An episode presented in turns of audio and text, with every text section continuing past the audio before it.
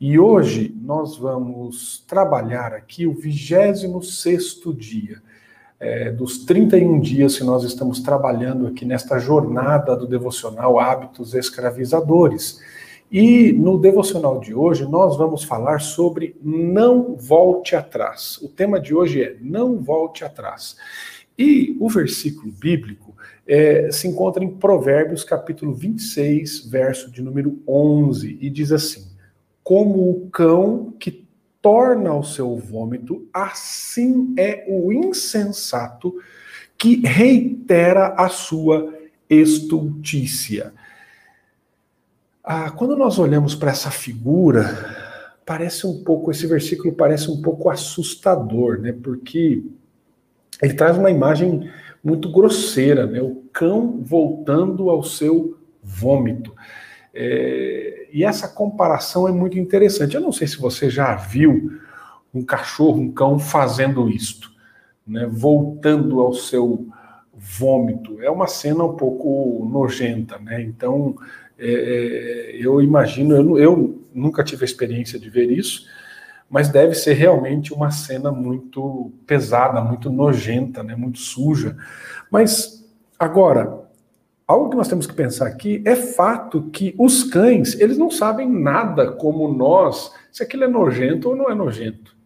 Eles não têm a, a, a mesma maneira de olhar para o mundo como nós olhamos, até porque eles são animais irracionais, não têm essa a, compreensão daquilo que nós a, compreendemos. Então, para o cão, é, faz parte da sua natureza fazer isso. Agora, o insensato, criado à imagem e semelhança de Deus, embora com uma imagem deturpada por conta do pecado, ele deveria saber um pouco mais. Embora o insensato pareça, em muitas ocasiões, uma, uma figura irracional, ele foi dotado de capacidades que o levam a compreender aquilo que de fato é certo e aquilo que é errado. E o que chama atenção é que o insensato vive como um irracional.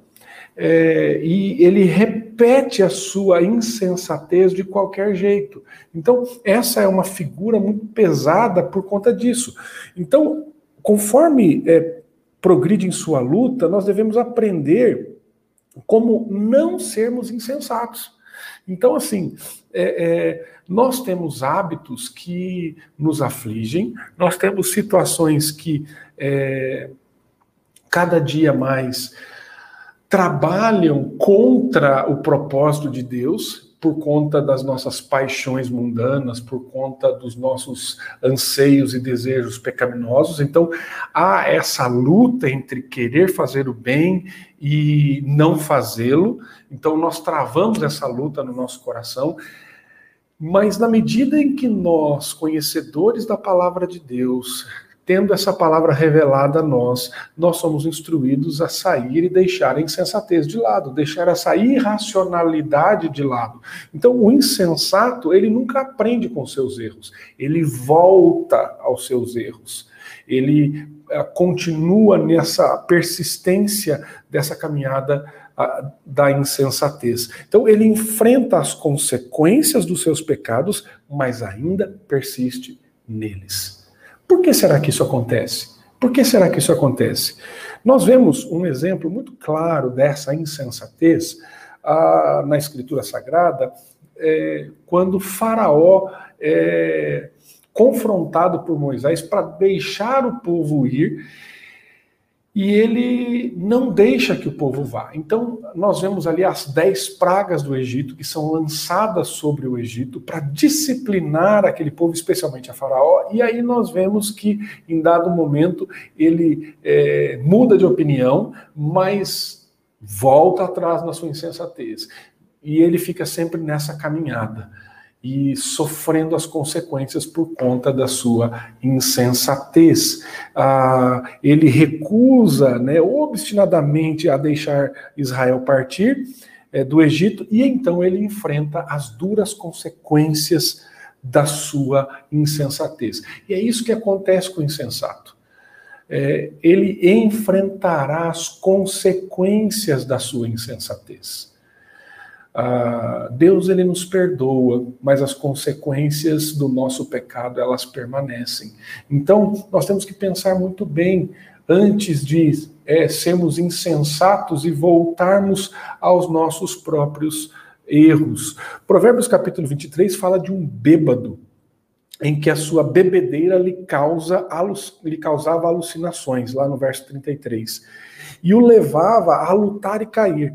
E ele nem mesmo sentia quando o acertavam, no verso 35. Então, a, a reação dele quando acordava do torpor, desse, dessa bebedeira, era apenas para beber um pouco mais. Então, veja como é essa situação. Certa vez, uh, um rapaz me disse, quando nós trabalhávamos uh, fazendo trabalho de rua, evangelizando, essa, nessa época eu estava como, trabalhando como diretor do Desafio Jovem, nós estávamos num trabalho evangelístico e, e eu encontrei um ex-acolhido nosso, um rapaz que tinha sido passado pelo programa do Desafio Jovem e não tinha concluído, ficou lá uns dois meses e estava na rua. E eu encontrei ele, comecei a conversar com ele.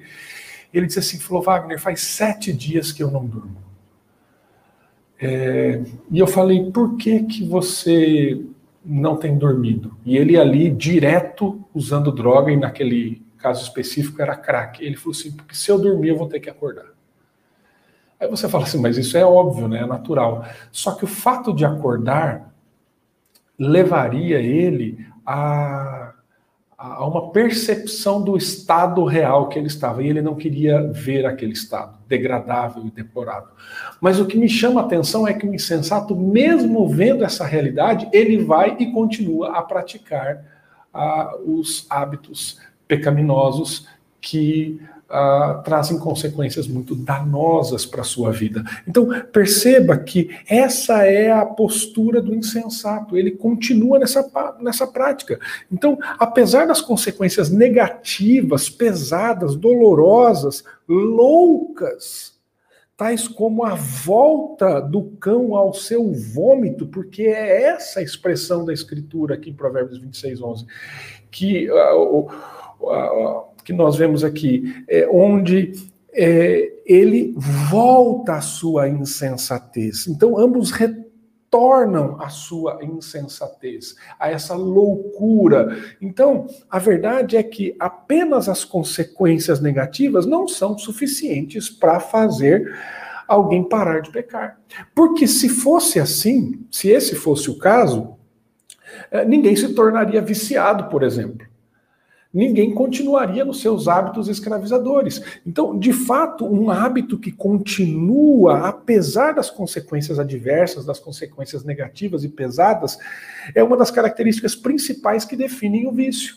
Então, aprender como não se tornar um insensato, então envolve mais do que estar alerta é, para as consequências pessoais do pecado, do nosso vício, é, daquela, daquela situação que aflige. Então, isso envolve voltar-se para o Senhor e entregar totalmente a vida a Ele. Então, quer quebrar a insensatez? O caminho é o caminho de entrega, de é, é, negação, é, é, de estar diante de Deus desnudado completamente. Então, a Bíblia ela tem muito a nos dizer sobre os insensatos. A Bíblia ela fala sobre o relacionamento do insensato com Deus e com os outros. É, o salmista identificou que o insensato, por sua falta de fé em Deus, é, é, ele, ele vai dizer no seu coração: Deus não existe. Deus não existe.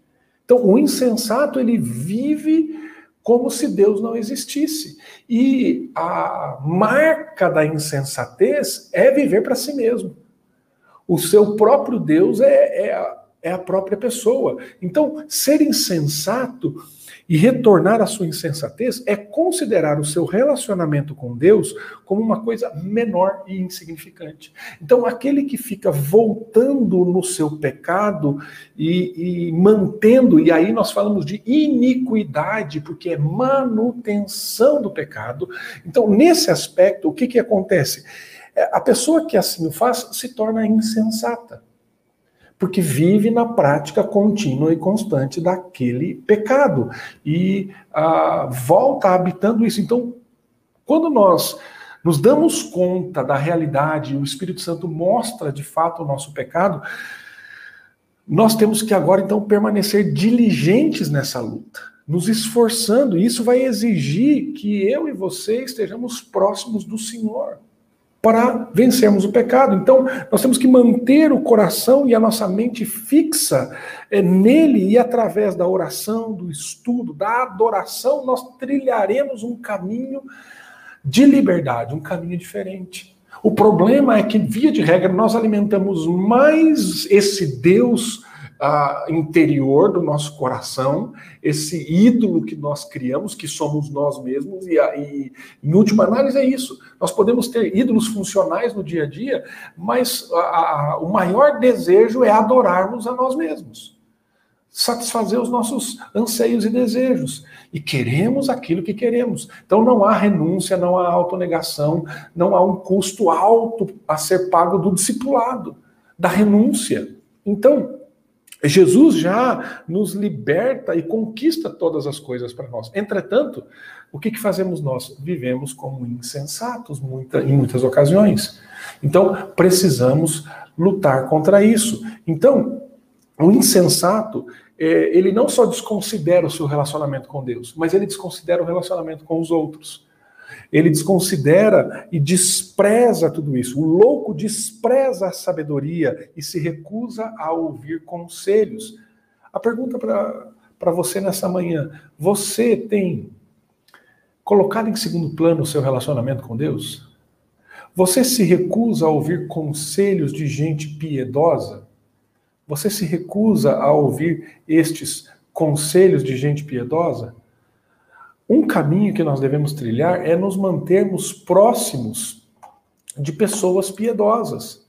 Nós nos mantemos próximos de, de pessoas piedosas, porque é, é, através desses conselhos sábios, é, desses conselhos que vêm do Senhor para a nossa vida, que de fato nós seremos instruídos e vamos quebrar essa insensatez. Então é necessário humildade, sermos humildes o suficientes para poder ouvir os outros para quebrar os nossos próprios desejos e conceitos e aplicar a sabedoria bíblica aos nossos problemas, às nossas lutas. Então, observe essa questão. A prestação de contas e o aconselhamento bíblico, eles não terminam quando a, o auge da sua luta passa. Porque, via de regra, o que, que nós queremos? Nós queremos apenas resolver o nosso problema. Uma vez resolvido aquele problema momentâneo e pontual, pronto, tudo vai bem. Mas o fato é que as coisas não estão bem enquanto o nosso coração não for transformado. Não é só o comportamento que precisa ser mudado.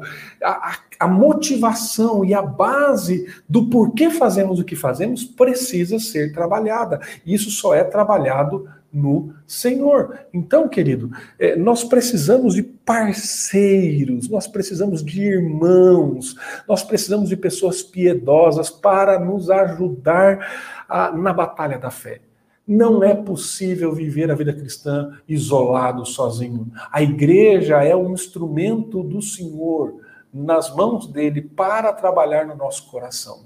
Então, por isso é fundamental a, a sua vida eclesiástica, a, o seu relacionamento com outros queridos e amados irmãos. Nenhum de nós consegue sobreviver por conta própria, nós não fomos criados para isso. Junto com esse progresso, com essa caminhada, virão as tentações de relaxar os nossos esforços contra o pecado. Então, é natural que aconteça isso conosco quando nós começamos a melhorar é, em determinadas situações. Então, o orgulho ele começa a atacar a nossa vida em vários momentos.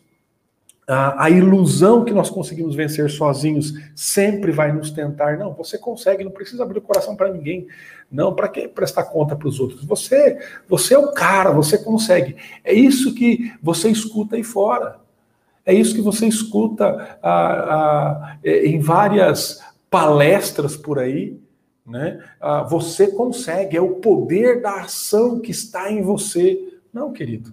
Eu não consigo sozinho, você não consegue sozinho. Então, retornar ao hábito nesses momentos é insensatez quando você for tentado. Então, você precisa desta rede de relacionamentos piedosos para lhe ajudar. Então veja, é, se você não quer ser insensato, considere o seu relacionamento com Deus acima de todas as coisas e tenha um relacionamento íntimo. E considere as pessoas que Deus tem colocado na sua vida, pessoas piedosas, para caminhar com você e ajudá-lo nesse processo. Apegue-se a Deus e a gente piedosa, e você não será insensato. E você não será insensato.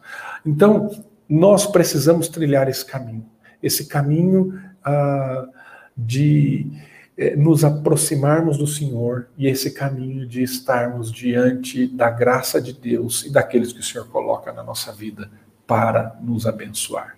Que Deus abençoe muito o seu coração e que você não volte atrás, que você não volte para o seu pecado, que não voltemos a praticar aquilo que o Senhor tem nos libertado e que sejamos vigilantes, sóbrios, para que tenhamos é, pela graça de Deus, vitória sobre a tentação e sobre o pecado. Esse é o desejo do meu coração. Que Deus o abençoe ricamente.